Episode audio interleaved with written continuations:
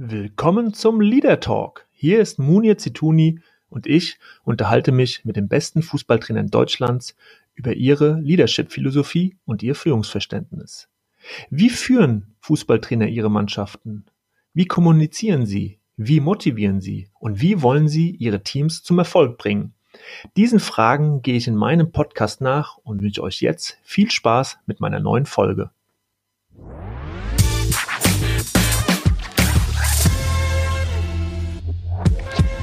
Ja, und heute sitzt am Telefon Ramon Berndroth. Äh, ja, ich freue mich ganz besonders, ihn heute äh, zu sprechen zum Thema Leadership äh, im Fußball, weil er zweimal mein Trainer war, in ganz jungen Jahren bei Eintracht Frankfurt Amateure und dann später bei Kickers Offenbach. Und ich bin ihm sehr verbunden. Ich habe sehr, sehr viel von ihm gelernt und ich freue mich heute mit dir, Ramon, ja, über ganz wichtige Themen zu sprechen, die du schon ja seit über 30 Jahren bearbeitest und beackerst. Vielen Dank, dass du dich heute bereit erklärt hast, bei meinem Leader Talk mitzumachen. Hallo, Ramon. Guten Morgen, sehr gerne. Ja, und äh, so wie ich es immer tue mit meinen Gästen, erstmal eine Vorstellung, ähm, wer du bist, was du so getan hast. Äh, natürlich äh, bezogen auf den Trainerjob, ähm, weil viele das auch nicht mehr so in Erinnerung haben. Du bist mit 26 Jahren Trainer geworden. Du hattest dich damals in der zweiten Liga verletzt und äh, bist dann in den Trainerjob gewechselt, hast äh, die Spielvereinigung Neu-Isenburg äh, länger trainiert, dann auch die SG Höchst und hast in diesen Jahren auf einer regionalen Ebene in der Oberliga Hessen äh, zuletzt äh, ja dein Fundus angereichert. Ähm, dann noch ein Jahr bei Sindlingen gewesen, da warst du schon 38 und ähm, bist dann ja, zur großen Eintracht gekommen, Eintracht Frankfurt, die U23 trainiert, äh, warst parallel aber Co-Trainer bei der Bundesligamannschaft und hast mit Trainern wie Jupp Heynckes, Dragoslav Stepanovic, Klaus Toppmüller und Charlie Körbel zusammengearbeitet. Ja, du hast dann in der Folge viele Stationen gehabt. Du warst in Lübeck Trainer, du warst beim OFC Trainer, die hast du sensationell damals vor dem Abstieg äh, bewahrt. Sie waren abgeschlagen letzter, mh, hm, haben dann noch den Turnaround mit dir geschafft. Du warst dann in Neumünster, Eschborn, wieder in Offenbach, hast beim FSV Frankfurt die Zweitligamannschaft mit Thomas Oral trainiert, aber auch die zweite Mannschaft dort in die Regionalliga geführt. Dann äh, wieder beim OFC gewesen als Sportkoordinator, fünf Jahre in Darmstadt gewesen in verschiedenen Funktionen im Nachwuchsbereich als auch bei der ersten Mannschaft und äh, bis jetzt seit 2019 wieder Sportkoordinator beim OFC. Ramon, äh, ja.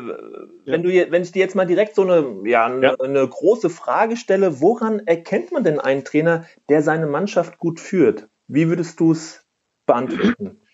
Ja, äh, viel Kopfarbeit. Also das ist viel. Du musst, äh, jetzt kommen halt ja Wörter, die jeder kennt, aber müsste man mit vielen Beispielen belegen. Also Engagement. Es ist einfach mhm. ein Engagement, wie es viele Trainer tun.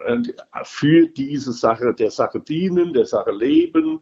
Du musst den Job lieben, du musst, ja, wenn man so will, auch deine Mannschaft lieben, die ist dir anvertraut. So, mhm. und jetzt, dass du A, aus jedem Einzelnen den besten, nennen wir mal einen fiktiven Namen, der Karl Egon. Mhm. Ich kriege Karl Egon, egal was er vorher gemacht hat, was er vorher gespielt hat. Mein Bestreben ist, der beste Karl Egon, den es je gab. So, und das machst du mit jedem Einzelnen und das auch dann, das Interessante ist, das als Puzzle dann zusammenzufügen. Ne? Das heißt, äh, du musst die versuchen, also zum einen die Spieler zu überzeugen, indem du sie besser machst und zum anderen dieses Engagement zu zeigen, dass du dich identifizierst mit der Sache, Heute ja. spricht man ja von einer Vision, also dass die Spieler, die Mannschaft spüren, der, der denkt was Größeres, der, der will uns irgendwo hinführen, hinbringen und, und eine komplette Identifikation mit dem Ganzen, aber auch mit der Mannschaft da ist. Habe ich das so richtig verstanden? Ja, also, also ich, ich kann ja nur aus meiner, ja, ich muss einfach zurückdenken. Ich muss an, mich an das Feedback der Spieler in, im Lauf der Generation erinnern. Und ein, ein Beispiel war mal, da habe ich einen getroffen, äh, nach Jahren wieder aus der Neu-Isenburger Zeit. Und da, habe ich gesagt, na, wie geht's dir denn? Der arme Junge ist leider verstorben schon mittlerweile. Da habe ich gesagt, Dine, na, was machst du so? Und so, und da kam er dann auch auf die Zeit, wo wir zusammengearbeitet haben. Der war, glaube ich, drei Jahre bei mir damals. Und irgendwie, wie ich als Trainer war. Ich selbst habe das nicht gefragt, aber wir kamen so ins Gespräch und sagte, oh, was du streng, was du streng. Und ich gesagt, ja, echt? Ja, ja, sagt er, oh, oh. Und, und, und, und im nächsten Satz sagt er, aber er hat Bock gemacht oder Spaß gemacht. So. Mhm. Und darauf schließe ich, äh, wenn ich heute drüber nachdenke, was ich von denen damals verlangt habe, ich habe in der Bezirksliga begonnen, bin dann aufgestiegen, ein paar Klassen höher und so weiter, aber, aber wo man begonnen hat, im untersten Amateurbereich und was ich verlangt habe, ich habe einen, Ralf Rangnick habe ich vor kurzem mal gehört, der hat auch in Backnang begonnen, ganz unten hat er gesagt, wir haben es geschafft, Profi-Spirit in die Truppe reinzubringen. Ja. Das, ist, hat, das sind seine Worte. Aber, aber im Nachhinein muss ich sagen, ja, genau das war bei mir auch. Ich war zwei Jahre vorher noch Zweitligaspieler und durch die Verletzung habe ich alles so gemacht, wie, mhm. ich, wie ich den Erfolg sehe. Ja, was schließe ich daraus? Ich schließe im Nachhinein daraus, ja, wenn man Regeln festlegt und, und so, so kann es ja nur sein, wenn die sagen, du warst streng, und umge also wir mussten unheimlich viel leisten. Umgekehrt sagen sie, aber es hat Bock gemacht. Dann kann es ja nur so sein, dass die gesagt haben, aber wir waren wichtig für dich. Du hast, und das mhm. war auch so. Mhm. Ich, ich, wusste nicht, ich hatte das Gefühl, ich muss meine Fußballkarriere, die ist noch nicht erfüllt, ja, zu früh verletzt und, und Karriere ging nicht weiter als Spieler, war erst 24, habe ja. so zwei, so ein bisschen viel und dann mit 26, wie gesagt, der erste Cheftrainerjob, egal beim Verein, egal wo der jetzt mhm. spielt, das meine Jungs und, und auch, äh, ja, ich musste auch selbst gucken, wie, wie, wie bin ich erfolgreich. Mhm. Das haben die schon mal gespürt. Die sind unheimlich wichtig für den. Aber das war ja jetzt, ja. du hast ja richtig gesagt, so Profi-Spirit oder, oder ne, diese Anforderungen äh, relativ äh, weit unterhalb der, äh, der, der Profiligen. Wie ist es denn dann für dich gewesen, wenn du dann mit der Bundesligamannschaft zu tun hattest ähm, oder dann ganz oben, also, Kicker, also Eintracht Frankfurt oder Kickers Offenbach, FSV Frankfurt, ähm, wie muss man denn dann als Trainer agieren? Weil äh, ne, man kennt es ja, äh, wenn die Spieler so plötzlich Unlust verspüren, weil der Trainer ständig eintritt und zu viel verlangt. Musstest du das so ein bisschen abändern, so deine Ansprüche an, an, an das Pensum oder ähm, ja, an, an die Trainingsleistung? Gab es dann einen Unterschied? Also musstest du dich umstellen dann? Definitiv nicht. Also und, und da weiß ich schon, was ich rede. Ich sage ja, das ist vielleicht so eine Markanz bei mir. Wenn du 13 Jahre, ich hatte ja nach Isenburg noch die SG Höchst, auch ein aufstrebender Verein damals mit, der bestgeführteste im Rhein-Main-Gebiet. Dann nochmal Viktoria Sindlingen. Du weißt, dass ich da Spieler hatte, die heute ganz berühmt sind. Jürgen Klopp an der Stelle, genau. Ja. Und äh, also da sieht man ja, ja, an so einem Beispiel, das macht mich als Trainer nicht besser, dass man Jürgen Klopp trainiert hat. Aber damit kann man zeigen, äh, an Jürgen Klopp war mit 19 schon anspruchsvoll, dem konntest du nicht irgendeinen Mist erzählen. Ja. Das heißt, eine Frage, variieren, Pensum, wie komme ich an, was spürt die Truppe, ist das zu viel, ist ja. das, äh, also das musst du dir, die Frage musst du dir ständig stellen, im Profi- und im Amateurbereich eigentlich. Also das ist eigentlich alles selber. Da gibt es keinen äh, Unterschied. Mhm. Ja, also Beispiel mal aus dem Amateurbereich ja. noch. Das gilt für oben ganz genauso in Neu-Isenburg, viele Junggesellen, haben all äh, nicht weit weg von dem Gelände gelebt, sechs Rasenplätze. Und da habe ich die verführt, viermal zu trainieren. Verführt insofern, ich habe gesagt, Dienstag, Donnerstag ist, ist Pflicht. Freitag und Samstag dürft ihr auswählen, Gruppentraining. Ach, viele kamen doppelt. So, dann hatte ich die verführt äh, auf viermal. Andere Truppe, SG Höchst, Familienväter, viele Ex-Profis drin, haben alle beim großen Konzern der Höchst AG gearbeitet. Und die Spiele waren immer samstags. Da hat oft Dienstag, Donnerstag und Samstag auch gepasst. Mhm. Ja, also, also, mhm. und auch mit denen aufgestiegen. Also, das musst du immer variieren, mhm. äh, anpassen, die Forderungen. Das ist jetzt nur mal, was die Trainingsanzahl angeht. Aber genauso ist es mit Ansprachen. Kann ich noch ein Beispiel bringen? In Isenburg waren Einzelgespräche über Jahre, war eine ja, also ich habe gespürt, das kommt gut an und zahlen mir die Spieler zurück. Oft habe ich es auch wirklich so erlebt. Ach, haben und eine Einzelspräche, toll, ja und so und so. De, bei der SG Höchst, die nächste Station, genau umgekehrt. Da war ich mal in einem Jahr also fast schon entlassen. Ne? Den Aufstieg nicht geschafft und ich kam auch nicht an in der Truppe. Und die älteren Spieler, die kannte ich schon früher, ich habe dann immer das Gespräch gesucht, die haben mir mal erzählt, Ramon, überdenk mal deine Einzelgespräche. Ich habe gesagt, was, Einzelgespräche? Das ist doch, das ist doch quasi eine Stärke von mir. Dort hat es nicht gepasst. Mhm. Da hat sie, ich mach's kurz, da hat es mhm. nicht gepasst. Mhm. Da haben die ja, du erzählst dem was, der kommt ja bei uns in die Kabine, erzählt so und so. Da hast du vielleicht, der hat nur die Hälfte davon verstanden. Der nächste, dem erzählst du zwar selber, der erzählt aber die andere Hälfte. Mhm. Die mhm. sind so. Und dann, und dann sagen die alle, ach, guck, die erzählt dir das und dir das. So. Und daraus habe ich gelernt, Einzelgespräche, nur mal als, als Tool für, für Trainer, ja. Einzelgespräche darfst du führen. Du musst aber immer wieder, zumindest wenn, wenn, wenn du, zumindest wenn du kritisierst, die Kritik musst du auch der Mannschaft, zumindest im Nebensatz, also Beispiel, Jungs, äh, ihr wisst am Sonntag, die, die Fehler haben wir gemacht, äh, äh, gerade auf der rechten Seite. Du weißt ja, wir haben ja schon ein Einzelgespräch geführt. Ich habe mit, mit dem Karl Egon schon drüber gesprochen. So, und wenn du es nur als Nebensatz erwähnst, dann weiß die Truppe, ach, der hat schon. Mhm. Also so eine gewisse Transparenz dann rüberbringen. Ja. Mhm.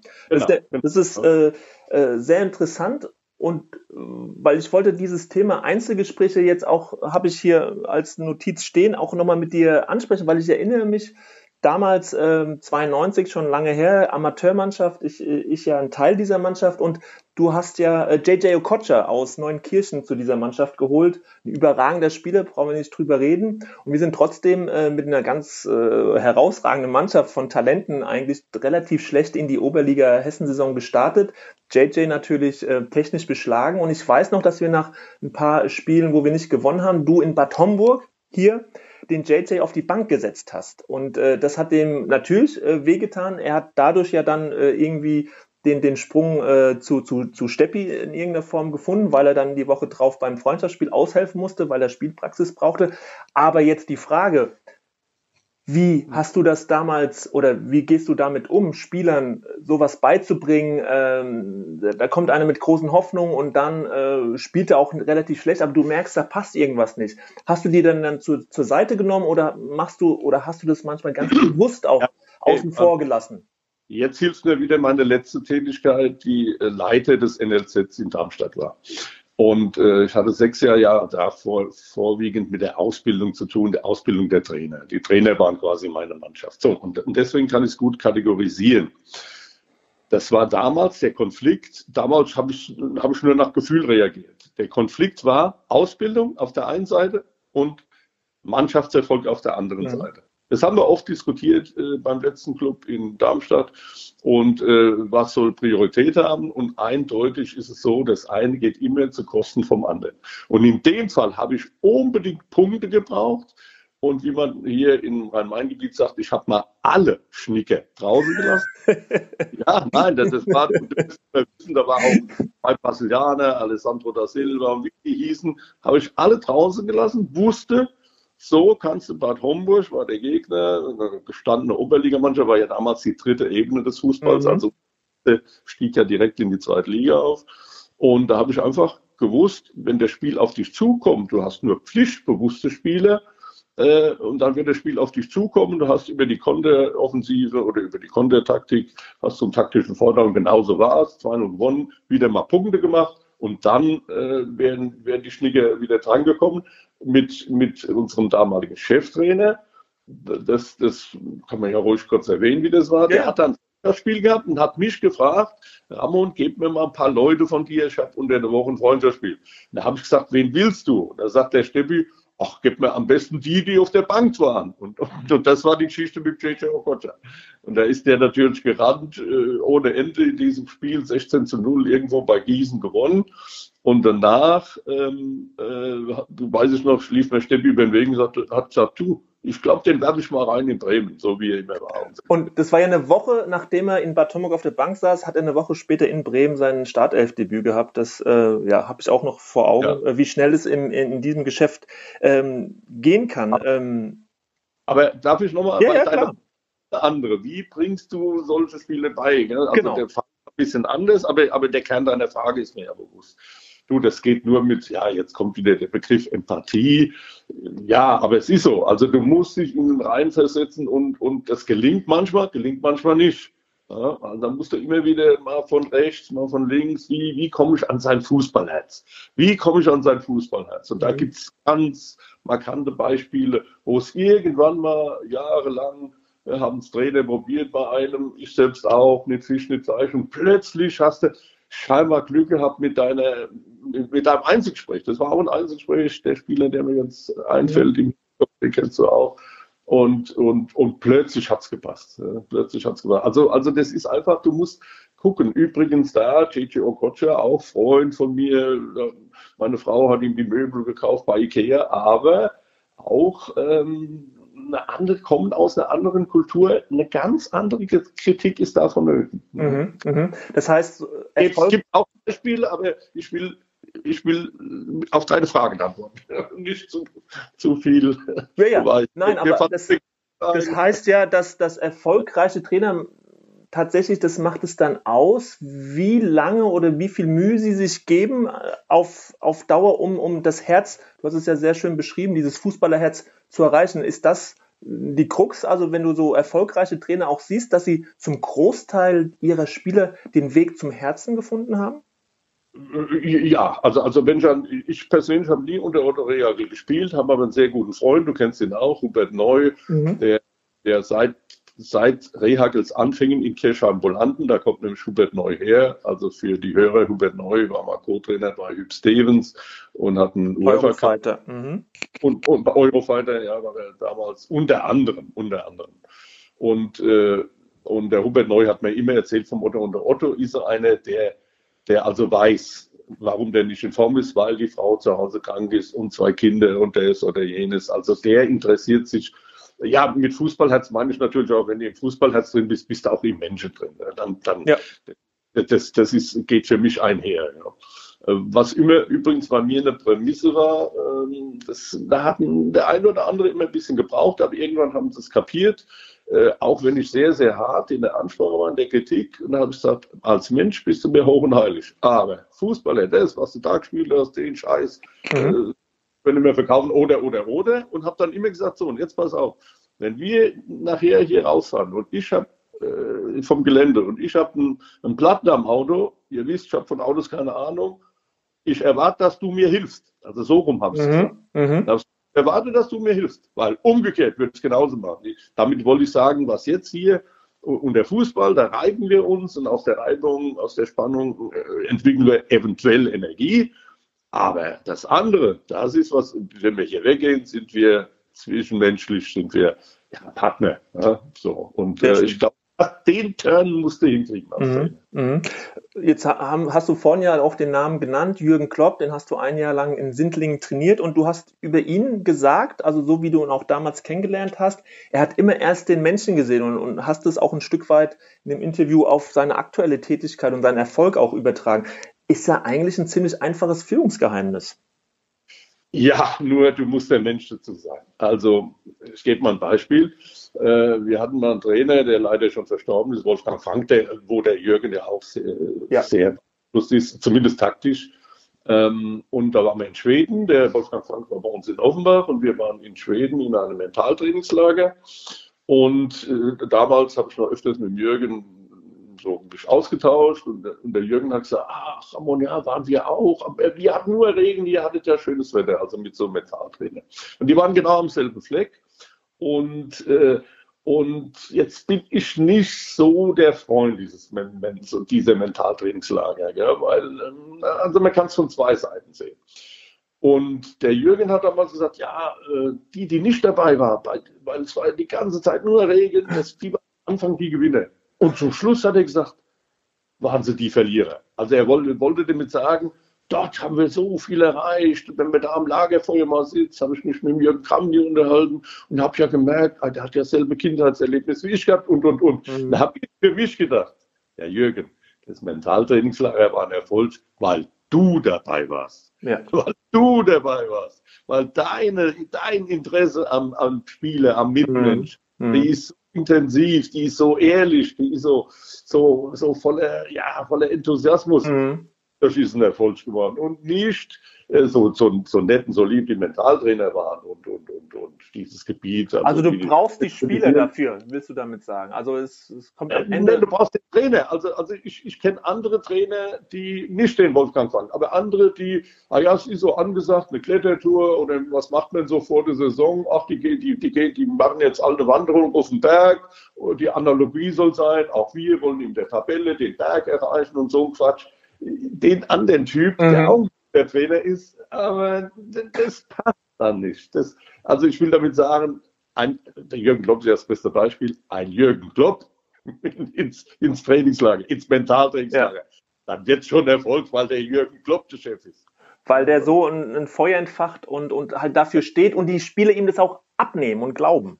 Ja, und jetzt nehmen wir natürlich die ganz berühmten, äh, wo auch jeder Zuhörer das oder viele abnicken. Aber mit Verlaub, ich darf sagen, ich kenne viele Klopps, die nicht so berühmt geworden sind. Ne? Also Eckspieler von mir, ganz viele, die, die auch jetzt Trainer sind, wo ich auch sage, oh, Hut ab, Hut ab, was der mit seiner Mannschaft macht. Und auch früher Kollegen, oh, was hatte ich so tolle Kollegen, was, was konnte man von denen lernen. Also, wie gesagt, das nochmal äh, mhm. äh, für alle Zuhörer, die im kleinen Verein arbeiten, da gibt es ganz, ganz tolle Jungs, mhm. die halt berühmt. Ja. Mhm. Ähm, jetzt sind Ehrlichkeit und, und Klarheit äh, sind so Pfeiler für, für authentisches Auftreten, sagt man. Ne? Also, dass man wirklich äh, keine Rolle spielt, sondern äh, auch als Trainer äh, zu seinen Werten, zu seiner Persönlichkeit steht. Jetzt die Frage an dich, kann sich ja. denn ein Fußballlehrer leisten, diese Ehrlichkeit Tag für Tag auch zu leben, eigene Fehler einzugestehen, auch immer einen Ort zu haben und, und äh, insgesamt wirklich ähm, nicht zu lügen, äh, die Spieler immer so zu behandeln, dass sie das Gefühl haben, der meint alles, was er sagt, auch zu 100 Prozent. Ist das eigentlich wirklich machbar und möglich, wenn du jetzt mal zurückschaust? Ähm, ist das nicht ein, ein, ein heilloses Unterfangen?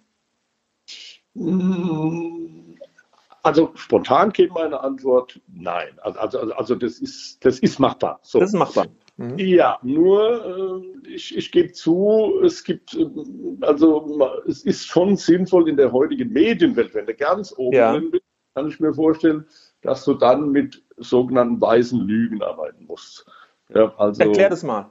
Ja, also ich sag mal, ich habe mal Journalisten erlebt in einem Trainingslager und da haben die sich alle beklagt, weil der Manager sie angelogen hat. Warum? Sie haben vorher gefragt, machen wir noch was? Und da hat der Manager gesagt, nein, wir machen nichts mehr äh, vor der, in der Winterpause. So und dann war nämlich der eine oder andere, der mit nicht Journalist, der nicht mit ins Trainingslager geflogen ist, der Dumme, als dann doch ein berühmter Spieler verpflichtet worden ist. Mhm. Da haben die gesagt, ähm, da finden wir den Cheftrainer besser. Der Cheftrainer, den haben wir auch gefragt, der hat gesagt, ich kann mal nichts dazu sagen. Mhm. Ist auf jeden Fall ein, ein, ein, schmaler Grad, aber du hast das Gefühl, dass ja. du äh, eigentlich in deiner Trainerkarriere das immer ganz gut hinbekommen hast, dass die Spieler immer das Gefühl hatten, Mensch, der Ramon, der ist ehrlich zu uns. Ja, ähm, ja, und, und das darf ich jetzt auch ausführen, wie, wie, wie, wie sich das ja, ja gerne. oft also ich, ich, habe genug Mist gebaut, aber ich hoffe, zumindest war es mein Bestreben, oder, oder sagen wir mal so, ich habe einfach gemerkt, dann bin ich erfolgreicher.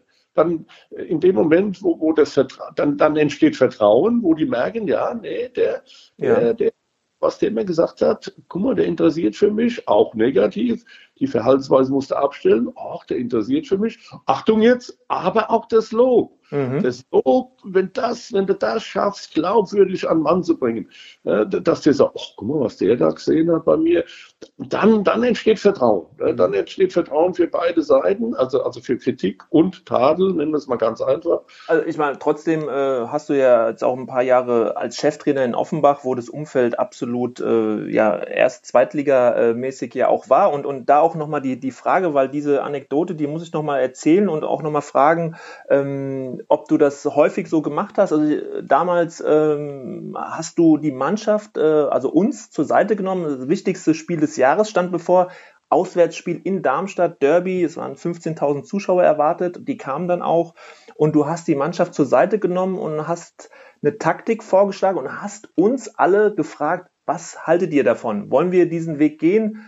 Steht ihr dahinter? Habt ihr Anmerkungen etc.? Und ich fand das, ich habe das zum ersten Mal erlebt, dass ein Trainer paar Tage vor so einem wichtigen Spiel mit der Mannschaft versucht zu herauszufinden, zu diskutieren, was ist die richtige Taktik, um dann aber auch zu sagen, das ist unsere Marschrichtung, ich erkläre euch das jetzt und alle stehen wirklich dahinter. Wir haben dann ja vor 15.000 Zuschauern in Darmstadt ein überragendes Spiel gemacht, 2-0 gewonnen und ich habe das mitgenommen, weil ich das zum ersten Mal damals erlebt habe. Mensch, ein Trainer kann auch so mit einer Offenheit und äh, mit einer grundsätzlichen äh, Vertrautheit auch mit der Mannschaft in Sachen Taktik umgehen. War das, äh, hast du das öfters äh, benutzt äh, und glaubst du, dass das einfach möglich ist als Trainer, sich so hinzustellen, zu sagen, hey Leute, ich bin auch gerade ein bisschen unsicher, will euch mal fragen, was haltet ihr davon? Da sind viele Komponenten drin. Also erstmal ein klares Statement. Ich habe das sehr, sehr, sehr oft genutzt. Entweder mit Teilen der Mannschaft oder mit der gesamten Mannschaft oder, oder, oder. Aber ich bin nicht der Einzige. Also ich habe es sehr, sehr oft erlebt bei Kollegen. Ich weiß zum Beispiel auch einen Spieler, den kann man ja nennen, Maurizio Gardino, die Älteren werden noch kennen. Und, äh, und Christoph Daum, denke ich, kennen die Zuhörer auch. Ja. Er hat mir erzählt, in Stuttgart wäre der Christoph auch oft gekommen. Er hat gesagt, hört mal, ihr, ihr drei, komm mal her, du, du und du. Passt das, ja? so, passt das so und so, können wir das so machen. Und das ist eigentlich ähm, im jetzigen Trainerstab bei uns, mit Verlaub, ist es gang und gäbe. Mhm. Ja? Also Angelo Paletta, darf ich ja euch verraten, geht hin und, und sagt mit der Gruppe, guck mal, ich habe so und so gedacht, aber ihr müsst dahinter stehen. Ich kann, mhm. ich kann euch das anbieten. Aber wenn ihr es nicht nehmt, ist es eine schlechte Taktik. Mhm. Ja? Und dann, und dann kommen auch oft äh, Modifikationen aus der Mannschaft, wo man sagt, ja, Trainer, nee, wir stehen dahinter, aber guck mal, so und so.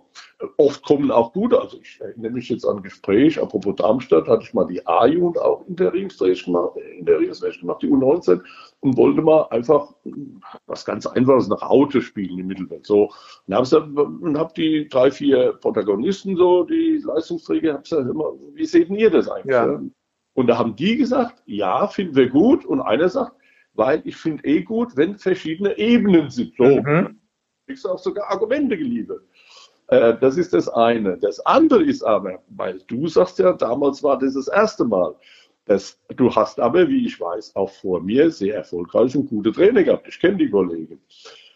Also sage ich auch, es ist aber auch absolut legitim, und das ist, weiß ich von mir selbst auch, du hast den Gegner im Kopf, du kennst die eigene Mannschaft, du kennst den Leistungsstand und dann trittst du vor die Truppe und sagst, Männer, am Sonntag hey, wir mhm. machen es ja. so, so und das kann genauso passen. Mhm, mh. Ja, ich glaube, das ist halt einfach eine, eine, Perspektivenfrage. Also, dass manche trotz ja. allem, ich meine, du siehst es einfach äh, als positiv, als Stärke. Und ich glaube dennoch, dass es äh, Trainer gibt oder Führungsverantwortliche, die sowas nee, kann man doch nicht machen. Das wirkt ja so, als ob. Also ich glaube, äh, ich bin äh, total bei dir, aber ich glaube trotzdem, dass da draußen viele noch denken, so, ah, nee, kann man nicht machen, weil ich muss ja alles vorgeben. Ich bin hier die Führungskraft, der Trainer und äh, alle müssen sich an dem orientieren, was ich vorgebe. Und so ist ja auch oftmals der Umgang in Unternehmen. Äh, deswegen finde ich das einen, einen hervorragenden Ansatz, die, die Truppe, die Spieler, aber auch die Angestellten manchmal mitzunehmen.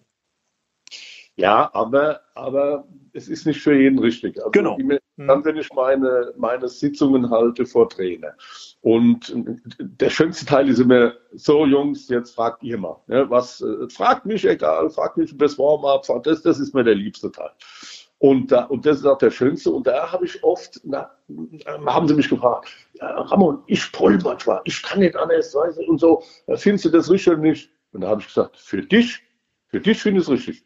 So, verstehst du, ich meine? Ja. Also der ja, ja. Kann mhm. andere wichtig sein. Das, das ist ja auch so eine Interpretation des Selbstbewusstseins. Ich behaupte, Achtung, jetzt nicht falsch verstehen, ich bin sehr selbstbewusst. Warum? Mir ist bewusst, dass ich unzulänglich bin, dass ich viel Scheiße mache, mhm. dass ich vieles nicht weiß, dass ich oft Fehler mache. Das ist aus meiner Sicht auch Selbstbewusstsein. Selbstbewusstsein. Ja, ja, absolut. Und das ist das große Wort Authentizität, schwer zu auszusprechen, aber genau äh, darum geht's auch. Und jetzt die, die nächste Frage, weil ja. das muss ich dich natürlich fragen, in puncto Authentizität auftreten. Du wirst auf einmal Bundesliga-Trainer für zwei Spiele und hast da so ein Spiel wie gegen den FC Bayern München vor der Brust. So, und jetzt kommt die Frage, wie ja. schafft man es da authentisch zu bleiben, wenn die Truppe dann vor einem ist, auf dem Trainingsgelände oder in der Kabine und du stellst dich hin und weißt so, boah, jetzt, äh, jetzt gilt's. Ja, das ist relativ einfach. Also, Ach, dann bin ich mal gespannt. Ja, ganz ehrlich, wenn du Cheftrainer gelernt hast, bist du Cheftrainer. Mhm. Und Jungs, die da vor dir stehen, oh, das sind, das sind doch alles die, die dieselben. Ob das jetzt, also du, klar kennt man einen Volker Schneider nicht. Äh, man hätte auch einen Jörg Klopp nie gekannt. In Sindlingen, das sind ja alles Amateurfußballer. Ich könnte dir welche nennen. Bertram Schmidt. Ja, wer ist Bertram Schmidt? Ja, er ist äh, äh, unter anderem mal einer der höchsten Richter in Deutschland gewesen. Verstehst du, was ich meine? Mhm. Das sind Persönlichkeiten, das will ich damit sagen. Es sind Persönlichkeiten, und, äh, und jetzt stehst du vor der Truppe, du, du weißt, die haben, also in dem Fall spielst du auf die Situation in Darmstadt an, genau. drei, drei Spiele machen sollte.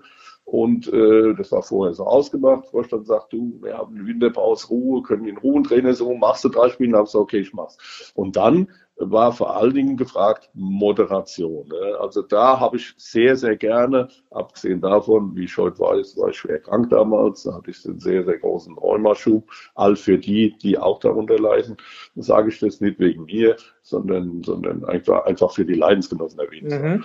Und, und da bist also, hast du nur eine bedingte Anzahl an Energie zur Verfügung im Stand, wenn es Kortison wirkt. Und, und gegen Abend äh, ist es vorbei. Und ganz früh morgens musste mir der Timo Wache, der nette Kollege, der Torwarttrainer damals, musste mir die Schuhe zumachen. Also ich will die Situation erklären. Äh, da hatte ich nur begrenzte Anzahl an Energie und habe moderiert vor allen Dingen, habe die Leute platziert. Und äh, auch eine ganz einfache Taktik und ja, und es kam an. Also irgendwie kam es an, wir haben die Sache gut verkauft, haben auch dreimal verloren, null Punkte, null Tore geschossen. Ja, aber, aber das ist doch das Wahnsinnige, Ramon, wenn du das jetzt auch nochmal erzählst, drei Spiele, dreimal verloren und ja. wir alle, die sich ein bisschen mit der Bundesliga damals beschäftigt haben, mit Darmstadt 98, mit dir, alle haben das als was Positives abgespeichert. Du äh, hast für einen unglaublich positiven Eindruck äh, bewirkt. Darmstadt 98 äh, ein Image bekommen, auch durch dieses Spiel gegen Bayern München, was sehr knapp verloren wurde, ist doch äh, kaum zu glauben eigentlich, obwohl dann am Ende drei Niederlagen stehen. Ja, das ist das Phänomen. Ja, ich kann es jetzt auch nicht festmachen an nichts, weil de, der Kollege, der vorher gehen musste, den Norbert Meyer, den schätze ich ja auch unheimlich, aber ja, vielleicht trifft man manchmal den Zeitgeist im richtigen Moment durch unsere Art, die wir dann, also das festmachen kann ich nicht. Ich kann nur bestätigen, dass es unheimlich positiv angekommen ist. Achtung, warum? Weil immer dann, wenn ich dann so als NLZ-Leiter wieder auf die Tribüne gegangen bin, habe ich äh, nicht nur den Zuspruch geführt, sondern Achtung, eine, einmal kam einer zu mir und gesagt, ach, der Bayern-Bezwinger kommt. Also das ja, ja, nein, aber dann sieht man, diese 0-1-Niederlage ist in den Köpfen wie ein Sieg gefeiert worden. wir mussten als Ehrenrunde laufen, Laola, als, als ob wir gewonnen hätten. Das zeigt wiederum, ja, das zeigt, ja, es zeigt ja was ganz anderes. Was ist Erfolg? Ja. Was ist Erfolg? Erfolg ist nicht unbedingt das Ergebnis. Ja. Erfolg ist, ich definiere es mal vielleicht so, wenn du über den Erwartungen bist. Ja, vom, egal, das, ob das Theaterspiel ist oder ich glaube, das gilt für, für alle Kunstschaffenden oder, oder, oder die performen müssen. Wenn du weniger erwartest, als du kriegst, ich glaube, das ist der eigentliche Erfolg. Und, ja, das, das ist ein ganz wichtiger Punkt. Nee, nee, es ist ein ganz, ganz wichtiger Punkt. Gerade im, Leistungssport, im, im Fußball wo fast alles eben mit diesen Erwartungen zu tun hat. Und sobald eben im Außen die Erwartungen höher sind als im Innen, und dann, dann fängt ja so eine, äh, so eine Inkongruenz an und, und du merkst, du hast ein richtiges Problem, wenn draußen plötzlich nach dem ersten guten Jahr jetzt die Erwartungen in den Himmel schießen und die Truppe noch gar nicht so weit ist. Also das ist ja gerade auch ganz oben das, das Hauptproblem von, ja. von den Teams. So, wie gehen wir mit den Erwartungen um, wie kommunizieren wir dazu, etc. Also du hast es sehr, sehr gut äh, auf den Punkt gebracht eben. Mhm. Naja, und, und, und, und das war es eigentlich. Ich mhm. das, ja. Übrigens, mhm. äh, ich habe das damals, das ist halt der Vorteil der Lebenserfahrung. Ich habe das ganz cool alles mitgenommen. Warum? Weil ich das andere auch schon erlebt habe. Ich glaube, du mhm. als Spieler warst vielleicht sogar dabei. Da haben wir mal mit Offenbach gegen den Tabellenletzten 1-0 gewonnen und wir sind zu, zu den Fans rüber und sind ausgepfiffen worden. Zu Recht. Zu Recht. Zu Recht. Dabei, ja, ja. Erwart, Entschuldigung, ja? Ja, ja, nee, ich erinnere mich, ja. Ja, ach, warst du dabei? Ich weiß ja, ja. du dabei warst. Jedenfalls ähm, sind wir dahin, ähm, haben, äh, also das sind trotz des Sieges ausgefilmt worden. Ist mir als Spieler übrigens auch noch passiert, ähm, in Zweitliga-Club damals. Und äh, ausgefilmt worden, ja, zu Recht, warum? Weil ähm, äh, auch die Erwartung wieder. Die Erwartung mhm. war Tabellenletzte. Von den Zuschauern kriegt ja keiner mit. Mensch, die haben sich in den letzten zwei Wochen Mods verstärkt, haben, haben gerade äh, den, den nächsten, den, den, den ambitionierten Aufsteiger SVW gerade geschlagen. Das, das kriegt man nicht mit als Zuschauer. Brauchen die auch nicht. Das ist, ist nicht denen ihre Aufgabe. Die gucken auf die Tabelle, sagen, eine Tabelle zu kommen, der hat ein paar Pünktchen nur. Borussia Neunkirchen hießen die damals, äh, noch mit Suat Türker übrigens, äh, und äh, der später Kickers Offenbach gespielt hat. Und, und dann nur 1-0. Und das Schlimme war, die letzten 15 Minuten haben wir gewackelt ohne Ende. Das 1-1 lag in der Luft. Und diese, diese Verkrampfung bei den Zuschauern, Mensch, wir werden da nicht noch verlieren. Abpfiff war dann kein Jubel, ist ja klar, sondern, sondern das Gefühl war, genau wie umgekehrt bei dem Darmstädter Publikum, das Ding haben wir wie verloren. Ja. Also das war verloren. Und dann emotional sagst du, und jetzt wollt ihr noch gefeiert werden und dann nee. Ja, ja, genau. Das ist beides mhm. Mhm. Mhm. Ja, jetzt haben wir schon viel länger geredet als geplant, aber ja. es ist so interessant. Wir könnten noch Stunden reden. Zwei Fragen, Ramon, will ich dir noch stellen weil die eine Frage, die muss ich dir einfach auch stellen, weil du ihn auch kennengelernt hast zu einer Zeit, Jupp Heinkes, äh, ja, wo er in Frankfurt große Schwierigkeiten hatte. Er ist dann später, hat er nochmal eine ganz, ganz große Karriere gemacht, Real Madrid, FC Bayern München, wir brauchen nicht über ihn zu reden. Was ich dich fragen will, äh, die Art und Weise, wie Jupp Heinkes damals war, hat sich das für die Öffentlichkeit ja schon durchaus unterschieden. Hat sich das für dich auch so dargestellt, dass ein Jupp Heynckes jetzt in den letzten Jahren nochmal auch menschlich eine ganz andere Seite gezeigt hat? Oder war das damals schon auch da, nur eben hat die Öffentlichkeit ein anderes Bild von ihm wahrgenommen? Ja, also diese Empathie und, und wie er mit Spielern umgehen kann, etc. Eindeutig das Letztere. Das ist ganz einfach. Er hatte vor unserer Zeit bei der Eintracht einen Riesenerfolg gut, hatte danach. Also mit, mit ein bisschen gesunden Menschen, dann kann man sagen, lag es nicht doch eher an uns, an uns, Eintracht Frankfurt, die wir seit Jahren äh, alle acht Monate einen Trainer ausgetauscht haben und plötzlich eine Truppe hatte, die ein Heinkes, ja, ja, ich sag mal, den Ansprüchen von einem Jupp Heinkes äh, einfach nicht gerecht geworden ist und, äh, und dann hat das Ganze nicht gepasst. Mhm. Aber ab rein die Menschenführung, da war alles korrekt und professionell.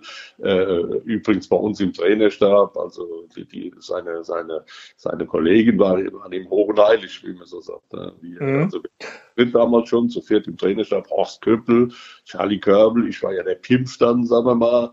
Äh, ich denke schon, fachlich geschätzt, aber nun mal mein Werdegang und ich hatte manchmal Beispiele auf der Zunge.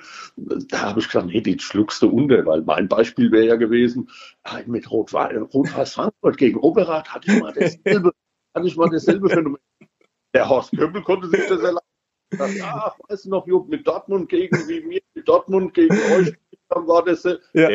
so, gell? aber aber das nur mal nebenbei. Nein, klare Antwort, nein, nein. Jupp also das Zwischenmenschliche und Empathische hatte er auch schon damals. Absolut, absolut. Und vor allen Dingen das Fußball-Know-how, wie mhm. eine Mannschaft erfolgreich wird. Der hat eben die, ich salopp sage es mal so, äh, der damalige Manager Bernd Hölzenbein, der hat es gut gemeint, hat gesagt, Jupp, wir haben hier eine Truppe mit 14 Nationalspielern, die müssen wir richtig in die Hintern getreten kriegen. Und dann kam der Jupp, hat in die Hintern getreten, und haben sie alle gerufen, aber nicht so fest. fest. Nicht so Also ja. so ist ja. mal ja. okay. Ja, aber es trifft den Kern. Ja, das muss ich dich einfach noch fragen und es leitet ja vielleicht auch schon dann zu der Abschlussfrage auch über, weil das ist eine Frage, die ich dann jedem Trainer auch stelle.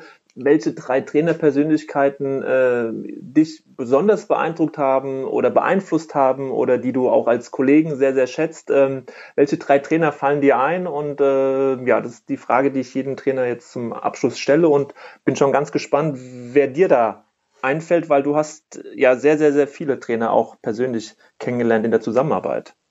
Ja, vielleicht ist die Antwort enttäuschend, aber ich mache es einfach mal so. Chronologisch war das ganz klar A. Heinz Bernroth, das war mein Papa, ich bin familiär vorbelastet.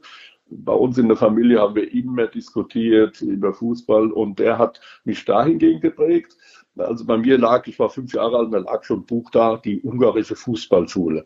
Okay. Das heißt, die Methodik damals in den 50er Jahren war Ungarn die beste Mannschaft auf der Welt. Äh, die hat mich geprägt, diese Technik, die mein Vater immer forciert hat, aber auch taktisch war er einer, der, äh, kann ich auch erzählen, äh, viele kennen ja vielleicht Mainz und wir Mainzer haben gegen Mainz Mombach gespielt, das war der große Konkurrent, haben verloren dort. Also Mainz 05 ne, damals gegen Mainz Mombach. Mhm. Ja, in der C-Jugend. Ne? Mhm. Ja, ja. War der Trainer so, und jetzt kommt das Rückspiel. Wir müssen unbedingt gewinnen, weil die waren einen Punkt vor, damals noch zwei Punkte System. Und mein Vater lässt aber defensiv spielen. So, ja, um sie zu überlisten. Wir haben mhm. eins gewonnen, weil er genau gewusst hat, nein, wir müssen zwar gewinnen. Also das heißt, taktisch auch schon das Besondere damals. Das heißt nicht, dass er, dass er die, die Defensive immer proklamiert hat oder favorisiert hat, sondern einfach gegen den Strom, bisschen Mhm. Strom. Mhm. Ja, ja. Alle sagen, ihr müsst gewinnen und hat genau gewusst, nee, wenn wir jetzt hier einfach blind nach vorne rennen, damals schon. So, also ich will sagen, taktisch und technisch bin ich beeinflusst A von meinem Papa, äh, mittlerweile äh, 96 Jahre alt, Wow. Heute lebt noch mit Schwierigkeiten, Parkinson, also für die Zuhörer, die ihn vielleicht kennen, äh, äh, zum Beispiel der Ex-Präsident von Mainz, Harald Strutz, haben ihn immer in Mainz noch gesehen. die haben Mhm. Miteinander äh, gewohnt. So, das nur nebenbei. Dann der nächste Trainer war äh, Udo Klug. Auch Okay. verstorben. Das war der bei der Eintracht. Äh, ich war gar nicht so sein Lieblingsspieler, aber was mir an ihm gefallen hat, und, und da, so bin ich auch erzogen, der Leistungsanspruch. Das in jungen Jahren war einfach Verlieren verboten, wie man heute sagt. ne? Das, es, es, es war immer verbunden mit Verlieren ist nein, ist, ist schlecht und, und, und entweder ist die Mannschaft zusammengestaucht worden, der hat eine ganz eigene Art gehabt, den Fußball zu lehren. Zum Beispiel habe ich drei Jahre als Nachwuchsspieler nur direkt gespielt im Training, durfte nur direkt spielen. Das kann man natürlich sehr, sehr kritisieren, muss man kritisieren. Boah, Ich selbst krass. Mhm. ja, ja, krass. Ich selbst war ein genialer Dribbler und habe natürlich auch ein bisschen, ja, ernsthaft. Also ich, ich hab, bin früher mit dem Gummiball in Mainz, auch in Mainz, Gondheim, in der Wald und, und über Stock und Stein Ballschuh geübt. Also der Ball hat geklebt am Fuß. Ich war schon genial in jungen Jahren, also genial, sagen wir sehr, sehr gut, sehr effektiv mit meiner Ballführung. Und wenn du dann drei Jahre nur direkt spielst, das hast du dann schon, äh, zumindest diese Perfektion hast du Mhm. nicht mehr kann auch heute noch ganz gut dribbeln, aber, aber das verlierst du. Aber Direktspiel hast du fürs Leben gelernt. Also ich will nur damit sagen, äh, der hat zwar eigene Dinge gelehrt, die auch vielleicht falsch waren, auch in konditioneller Hinsicht, aber es hat alles Hand und Fuß gehabt. Und insofern hat er mich schon geprägt, auch später als Trainer, auch der Leistungsanspruch. Und jetzt, und dann komme ich natürlich zu dem Mann, der also ein Taktiker vor dem Herrn war und äh, Lothar Buchmann, also jeden Profi, den du triffst, sagst, in taktischer Hinsicht, was fußballerische Phänomene angeht, die zu erkennen, das schafft mein Gehirn nicht. Also ich als Ramon sage, Mhm. dann okay, also das ist eine andere Kategorie. Er interpretiert Dinge anders von einem Blickwinkel, den ich gar nicht einnehmen kann. Da fehlt Mhm. mir der intellektuelle Zugang. Ja, Und das ist aber schön. Das ist schön. Und der hat mich geprägt natürlich in seiner Art, äh, in seiner ganzen Art, eine, eine Mannschaft zu coachen. Hab dann aber im Laufe der Jahre einen eigenen Stil entwickelt. Aha. Aber er war prägend. So. Das war in Bürstadt, oder? Lothar Buchmann? Bürstadt, zweite Liga. Bürstadt, ja, zweite Liga, der hat ja auch bei, der- bei der Eintracht dann äh, Erfolg gehabt, äh, hier gerade im, im, im hessischen Bereich. Er war in Stuttgart, glaube ich, auch mal dann Trainer, ne? Also ganz kurz, er war Ja. der erste, der mit Darmstadt 90 in die Bundesliga aufgestiegen ist. So. Das. Er ist mit Bierstadt in die zweite Liga, von ganz unten auch. Er ist unter anderem dann von Darmstadt nach Stuttgart, richtig. Dann ist er bei der Eintracht deutsche Pokalsieger geworden. Der war der letzte Trainer, Achtung, der mit Offenbach in die Bundesliga aufgestiegen ist. Siehst du mal, okay, das wusste ich nicht. Mhm. Und da war ich schon Trainer auch, habe das dann hautnah beobachtet immer. Also Lothar Buchmann, die Erfolge äh, sprechen ganz klar. Wobei der ja auch so immer Ja. so ein hartes Image hatte, ne? Aber äh, du zeichnest ja, Ja, so, wirklich ein, ein, ein Bild, äh, der, wo er doch die Antenne auch in der Mannschaft hat, ein guter Coach war. Äh, so im, im Außen hatte man oft so Lothar Buchmann, oh, ein Schleifer. Äh, Schleife nicht, nee, aber er, er war, nein, äh, also das, das, äh, das war auch so. Er hatte eine ganz eigene Art zu kritisieren und die ist ganz, ganz tief gegangen und jetzt bin ich bei dir, oft zu tief. Mhm. Ja, ja, also nicht jeder verkraftet es. Ne? Mhm. Also äh, ich im Nachhinein, der ja relativ schnell danach Trainer geworden ist, habe alles kapiert. Ich war noch nicht drei Wochen Trainer, hatte ich alles kapiert. Hatte Mhm. ich alles kapiert, was er wollte, aber das gelingt nicht jedem. Jetzt Mhm. wird ja auch nicht Spieler hinterher Trainer. Ja. Ja. Deswegen viele fachlich okay, menschlich nicht. Mhm. Ja. Okay, das lassen wir so mal stehen. Ja. Für viele trifft es vielleicht zu, für mich nicht.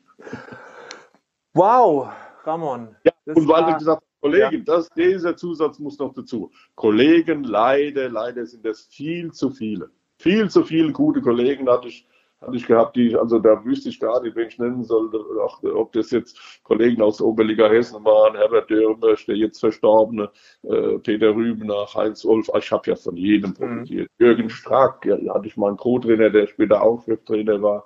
Die, aber auch jetzt die, die neuen Ex-Spieler von mir, die ich, also da gibt es so viele Kollegen, die ich bewundere. Ähm, klar, du würdest vielleicht gerne einen Großnamen hören, aber nee, es sind oft die, die vielleicht gar nicht so bekannt sind ja. oder die den Weg noch machen. Ne? Apropos Jürgen, Jürgen war ja noch unbekannt damals als Spieler. Nach vier Wochen äh, nochmal als Erinnerung, er ist Cheftrainer in Mainz geworden, als ich gerade den Auftrag hatte, Kickers Offenbach zu retten. Wir beide haben dann gegen Abschied gekämpft. Da haben wir uns oft ausgetauscht. Unter anderem habe ich irgendwo in den Medien mal gesagt, äh, äh ich brauche kein Spielmacher im Abstiegskampf. Und da rief er mich an und sagt, Ramon, ich sehe es genauso, ich auch nicht. So, also als Anekdote oder, oder als, nur, ja. was ich will heute, wenn man sagt, ja, den Jürgen finde ich gut, dann sagt jeder, ja, aber äh, kein, ja, äh, Kunst ja. Aber damals habe ich, Achtung, jetzt kommt der Satz, habe ich nach vier Wochen gemerkt, der ist weiter als ich. Oh. Der ist weiter als ich. Der hat mich schon überholt. Weil die, die mir am Telefon gesagt hat, habe ich gesagt, guck mal hier, ich merke schon, ich kann jetzt schon von dir lernen. Ja, sehr so, schön. Punkt. Ja. Punkt. Punkt. Ramon, wir könnten, so noch Stunden, wir könnten noch Stunden reden. Ähm, so ein tiefgründiges, intensives Gespräch äh, mit dir. Ich, ich danke dir sehr und, und, und freue mich, dass es jetzt auch endlich geklappt hat mit dem Gespräch. Ähm, ja, wünsche dir natürlich äh, und, und den Kickers ähm, alles Gute noch in dieser Saison. Äh, dir vor allen Dingen auch Gesundheit, deinem Vater natürlich, deiner ganzen Familie und äh, freue mich schon auf den nächsten Austausch. Vielen, vielen Dank, Ramon, für dieses Gespräch. Der Dank geht zurück. Vielen Dank, Munir. Ciao. Tschüss. Ciao.